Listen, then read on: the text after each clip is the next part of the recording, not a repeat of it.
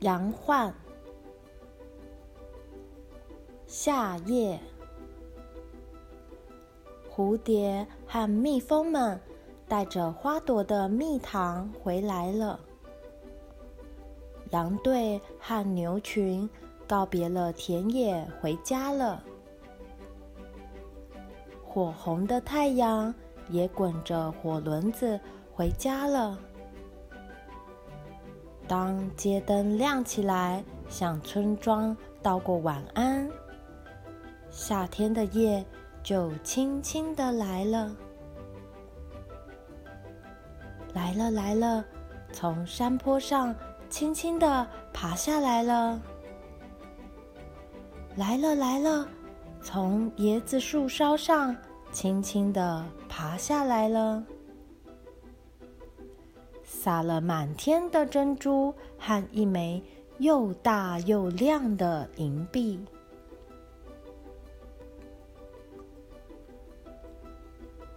美丽的夏夜呀，凉爽的夏夜呀，小鸡和小鸭们。关在篮里睡了。听完了老祖母的故事，小弟弟和小妹妹也合上眼睛，走向梦乡了。小妹妹梦见她变作蝴蝶，在大花园里忽东忽西的飞。小弟弟梦见她变作一条鱼。在蓝色的大海里游水，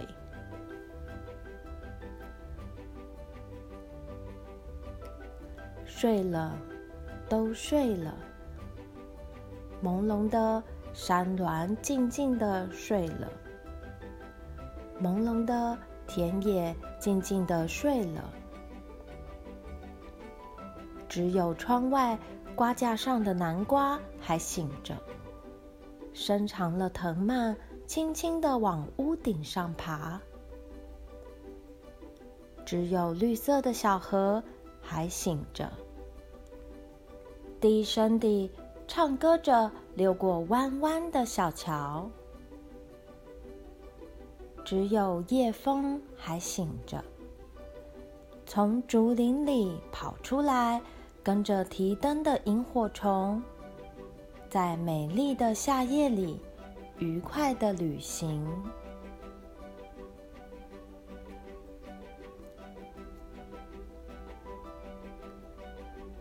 七彩的红，接了太阳国王的大扫除的命令，小雨点们就都坐上飞跑着乌云。赛跑着离开了天上的宫廷，他们给稻田和小河加足了水，他们给肮脏的山谷洗过了澡，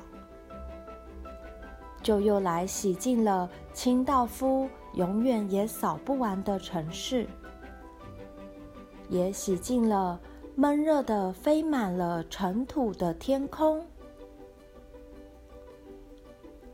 太阳国王为了奖赏他们真能干，就送给他们一条美丽的长彩带，那就是挂在明亮的雨后的天空中的红、橙、黄、绿、青、蓝、紫的七彩的虹。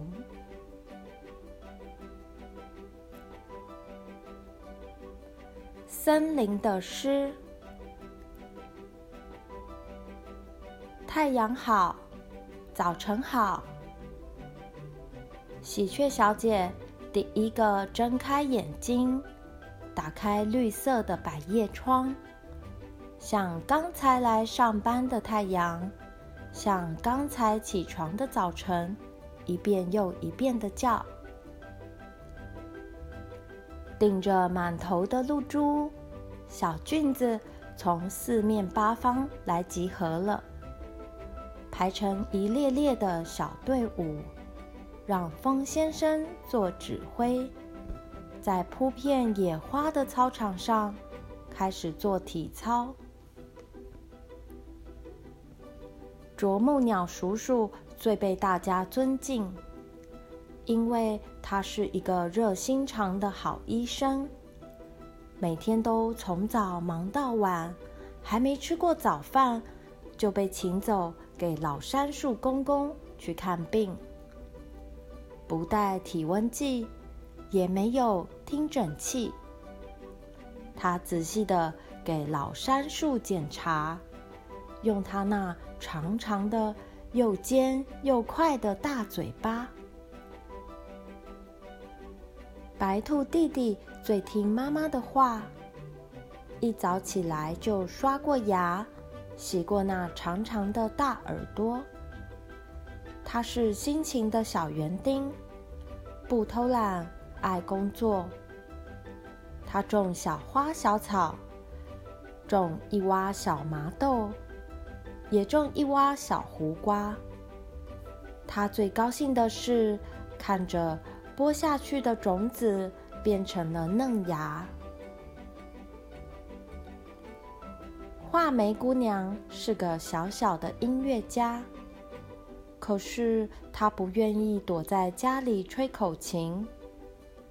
他怕住在森林里的朋友们太寂寞，就飞东飞西去访问，让辛苦了一天的朋友们坐下来休息，听他唱几支世界上最好听的歌。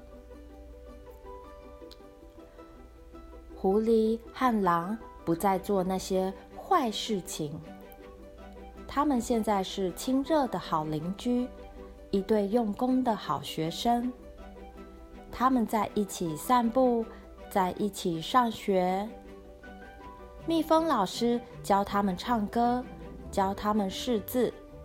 森林就是他们的大教室。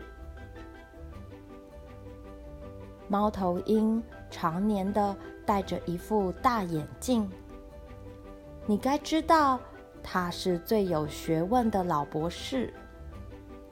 白天，他把自己关在屋子里，读那一后册一后册的硬皮书。